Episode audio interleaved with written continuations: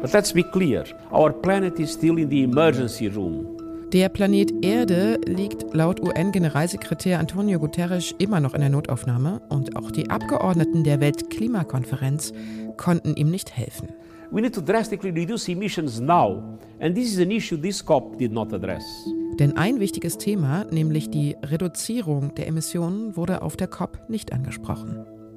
Dafür werden wir hier heute über das Klima sprechen und zwar in dieser Folge mal ein bisschen ausgiebiger. Mein Name ist Elise Landschek, das ist die Was jetzt Folge vom Montag, den 21. November und das hier sind die Kurznachrichten. Die EU-Landwirtschaftsminister beraten heute über die Notwendigkeit von günstigen Düngemitteln. Denn die hohen Energiepreise aufgrund des Krieges in der Ukraine wirken sich auch auf die Herstellung von Düngemitteln aus und damit auf die Ernährungssicherheit in Europa. Außerdem steht zur Debatte die EU-Waldstrategie für 2030, mit deren Hilfe die europäischen Wälder wieder aufgebaut und an die Wetterextreme angepasst werden sollen. Bundesinnenministerin Nancy Faeser reist heute in die Türkei. Mit ihrem Amtskollegen in Ankara spricht sie unter anderem über Terrorismusbekämpfung. Vor einer Woche starben bei einem Anschlag in Istanbul mehrere Menschen. Die Türkei hat daraufhin eine Militäroffensive in Nordsyrien und im Nordirak begonnen. Nach Angaben des Bundesinnenministeriums geht es nun bei dem Treffen um die Frage, wie denn Terrorismus wirkungsvoll bekämpft werden kann und wie dabei eine deutsch-türkische Zusammenarbeit aussehen kann. Ein weiterer Anlass von Fesers Besuch ist die Migrationspolitik, ein immer wieder umstrittenes Thema zwischen der Türkei und Deutschland. Redaktionsschluss für diesen Podcast ist 5 Uhr.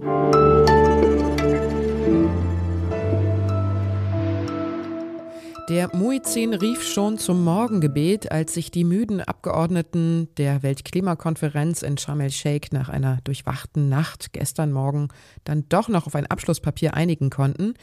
Der größte Durchbruch ist, es soll in Zukunft einen Fonds zur Unterstützung ärmerer Länder geben, die von den Folgen der Klimakatastrophe betroffen sind, also zum Beispiel von Dürren, Stürmen oder dem Meeresspiegelanstieg. Viele andere wichtige Punkte blieben aber ungeklärt. Zeit-Online-Autorin Alexandra Endres ist immer noch in Sharm el-Sheikh und hat die Weltklimakonferenz bis zu ihrem verlängerten Ende mitverfolgt. Hallo Alexandra. Hallo Elise. Die COP ist jetzt zu Ende. Viele ziehen ja jetzt eine sehr gemischte Bilanz.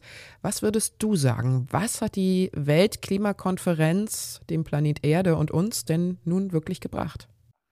Also was sie gebracht hat, ist auf jeden Fall ein Fonds, der in Zukunft Ausgleichszahlungen finanzieren soll für die am stärksten von der Klimakrise betroffenen Länder.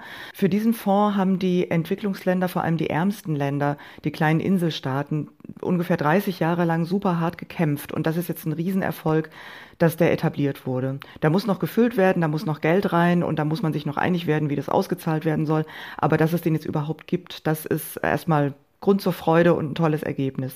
Was der Gipfel nicht gebracht hat und was eigentlich vielleicht sogar, wenn man sich das große Ganze anguckt, noch viel wichtiger wäre, das sind Vereinbarungen, wie man in Zukunft die Emissionen noch stärker senken will. Die bisherigen Klimaziele reichen halt nicht aus, um die Erderwärmung so zu begrenzen, wie es das Pariser Abkommen vorsieht. Da muss ganz schnell noch ganz viel passieren und man hatte gehofft, dass man da zumindest sich hier auf so eine Art Arbeitsprogramm einigen kann, das gibt's jetzt, aber das ist ziemlich mau und das ist Grund für Frust. Es gab ja schon Klimakonferenzen, da herrschte hinterher so eine Art Aufbruchsstimmung. Wie ist es dieses Mal? Ja, ich würde sagen, das ist eben beides. Ne? Also die, wie gesagt, die, die ärmsten Entwicklungsländer, die besonders verwundbaren Staaten, die kleinen Inselstaaten, die sind super happy. Die werden sicher auch nicht aufhören, in Zukunft auch für Geld und für konkrete Hilfen zu kämpfen. Aber das ist jetzt ein Meilenstein. Da herrscht Freude. Und ähm, der Frust ist eben da, weil wir in Sachen Emissionen, Abschied von fossiler Energie hier nicht wirklich weitergekommen sind. Es gibt ja Kritikerinnen und Kritiker, die sagen, die COP, also die Weltklimakonferenz, ist eigentlich ein zahnloser Tiger und bringt viel zu wenig konkrete Ergebnisse hervor. Was würdest du denn sagen? Braucht es so ein Instrument wie die COP auch in Zukunft noch? Ich finde, wir haben kein besseres und deshalb braucht es diese COP. Also es ist das einzige Forum, in dem wirklich alle Staaten der Welt zusammenkommen, eben unter dem Dach der Vereinten Nationen, um darüber zu beraten, wie man dieser Klimakrise noch äh, Herr oder Frau werden, Herrin werden kann. Und, und es gibt kein anderes Forum. Also da, die Tatsache, dass alle einstimmig beschließen müssen, was dann am Ende rauskommt, ist eigentlich toll, weil es verleiht eben einem kleinen, einer kleinen Insel, einem kleinen Inselstaat genauso viel Macht wie den USA oder China oder der Europäischen Union oder den Ländern der Europäischen Union. Es führt halt leider dazu, dass dann die Fortschritte auch sehr gering sind. Aber wir haben kein anderes Forum, das das könnte. Und ich glaube, wenn wir das nicht hätten, würden wir noch viel langsamer vorankommen. Deshalb auf jeden Fall braucht es diese Klimagipfel. Ich danke dir, liebe Alexandra, und gute Rückreise. Danke dir.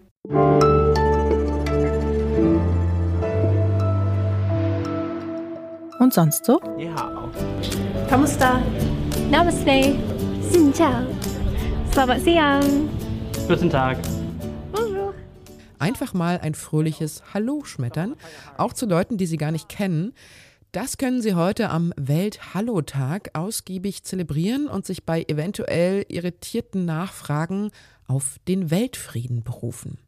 Die Initiatoren dieses Tages rufen nämlich dazu auf, heute zehn Menschen zu grüßen und sie dann zu bitten, ihrerseits wieder zehn Menschen zu grüßen, nach dem guten alten Kettenbriefprinzip also. Das Hallo soll nämlich ein Zeichen dafür setzen, dass nur Kommunikation zwischen den Menschen und nicht Gewalt Frieden auf der Welt herstellen kann.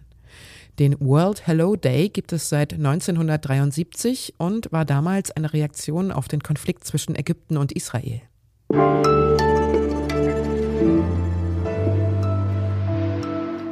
Wenn es um das Thema Klima geht, dann gibt es leider meistens nur ziemlich deprimierende Nachrichten zu vermelden. Egal ob, wie wir es gerade gehört haben, sich auf der Weltklimakonferenz die Länder wieder einmal auf keine gemeinsamen Klimaziele einigen konnten oder die neuesten Studienergebnisse auf eine immer schnellere Erderwärmung hinweisen. Aber manchmal hilft es auch, auf das zu schauen, was funktioniert und wo es schon in die Richtung geht. Viele Länder treiben nämlich den Ausbau von erneuerbaren Energien durchaus ordentlich voran und beziehen immer mehr Strom aus Sonne, Wasser und Wind. Mein Kollege Christian End aus dem Ressort Wissen bei Zeit Online hat sich zusammen mit einer Kollegin diese Länder mal genauer angesehen und die Ergebnisse in Grafiken aufbereitet. Hallo Christian. Hi Elise. Ihr habt ja ein Ranking erstellt, wo es schon besonders gut läuft. Welche Länder stehen da bei euch ganz oben?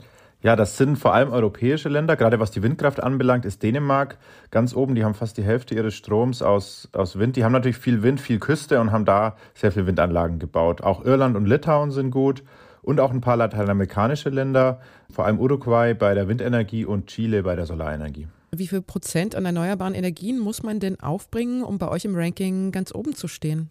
Es ist so, dass jetzt die Top-Staaten weltweit haben inzwischen mehr als die Hälfte ihres äh, Stroms aus erneuerbaren Energien, aus Sonne und Wind vor allem. Und ist aber eigentlich alles, was über 10 Prozent kommt, ist schon, ist schon dann äh, relativ gut, ja. Okay, es klingt jetzt noch nicht so viel, aber ist wahrscheinlich noch äh, ausbaufähig und eine Tendenz wahrscheinlich erkennbar. Welches ist denn dabei die wichtigste erneuerbare Energiequelle? Also wo geht es denn am stärksten voran? Die wichtigste erneuerbare war jetzt äh, in den letzten Jahren sicherlich Windkraft. Das ist jetzt so ein bisschen ins Stocken geraten aus verschiedenen Gründen. Teilweise gibt es Lieferschwierigkeiten bei den Turbinen, teilweise gibt es, das kennen wir auch aus Deutschland, dann eben Anwohner, die das nicht mögen, komplizierte Genehmigungsverfahren. Deswegen war jetzt zuletzt die Solarenergie eigentlich ein bisschen dynamischer unterwegs und da haben wir jetzt sogar noch stärkeres Wachstum gesehen. Ist denn dieser Aufstieg der erneuerbaren Energien vor allen Dingen mit politischen Entscheidungen zu erklären oder würdest du sagen, da spielen auch andere Faktoren eine Rolle? Ja, nur zum Teil. Also es ist einfach so, dass Wind- und Sonnenenergie inzwischen äh, die billigsten Energiequellen sind. Also die haben, die waren äh, vor ein paar Jahrzehnten noch sehr, sehr teuer und der Preis ist rapide schnell gefallen, während der von Kohle zum Beispiel ungefähr gleich geblieben ist. Und inzwischen ist es einfach rein ökonomisch, da muss man jetzt gar nicht großer Klimavorkämpfer sein, sondern rein wirtschaftlich macht es Sinn, auf diese Energieformen zu setzen. Das ist ein ganz wichtiger Faktor für diesen Erfolg. Aber der Staat ist auch wichtig, um eben die Rahmenbedingungen richtig zu setzen. Ne? Also gerade Thema Genehmigungsverfahren zum Beispiel und so, da muss der Staat schon auch gucken, äh, dass der Ausbau dann tatsächlich funktioniert. In Deutschland sehen wir ja, dass das mit dem Funktionieren nicht ganz so einfach ist. Also es reicht nicht, mehr Windkraft- oder Solaranlagen aufzustellen. Es fehlen ja immer noch die Trassen und auch die Speicherkapazitäten. Woran hakt es denn noch im weltweiten Vergleich? Und, und vielleicht auch, wie, wie kann man das lösen, wenn man das so einfach sagen kann? Ich glaube, ja, tatsächlich ist das, ist das Thema Speicher ist, ist ein ganz entscheidender. Wind und Sonne sind äh, auf jeden Fall Energiequellen, die genug liefern, um uns komplett zu versorgen weltweit. Aber es ist halt nicht konstant immer vorhanden. Das heißt, man braucht Lösungen, um den Strom zwischenzuspeichern. Batterien sind wichtig, aber eben auch Wasserstoff möglicherweise als Speichermedium. Und da passiert, glaube ich, noch nicht genug. Okay, aber wenn ich das so raushöre, man ist so auf einem ganz guten Weg. Bist du da optimistisch? Ja, tatsächlich. Ich meine, auch wenn die Werte jetzt noch niedrig sind, es ist teilweise wirklich so ein exponentielles Wachstum. Das heißt, es nimmt jedes Jahr äh, weiter und weiter zu und äh, kann dann wirklich schnell auch richtig Fahrt aufnehmen. Und von daher, ja, glaube ich, geht das so ein bisschen unter, wie, wie gut da eigentlich schon Dinge vorangehen und eben nicht nur in so ein paar Vorreiterländern, sondern weltweit, ja. Ja, und wenn man noch mehr Zahlen und Fakten dazu haben will und sich auch ein paar Grafiken dazu anschauen möchte, dann kann man das bei euch in dem Artikel tun, den ich auch in den Shownotes verlinke. Ich danke dir, Christian. Ja, danke dir, Elise. Bis bald. Das war die Was jetzt morgen Sendung. Sie können heute noch das Update mit Erika Zinger hören. Was jetzt zeit.de ist unsere E-Mail-Adresse und dass dieser Tag ein guter für Sie wird, das wünscht Ihnen Elise Landscheck. Was machst du heute noch an deinem letzten Tag in Ägypten? Schlafen. Und morgen springe ich vielleicht noch mal ins Meer, bevor der Flug zurückgeht.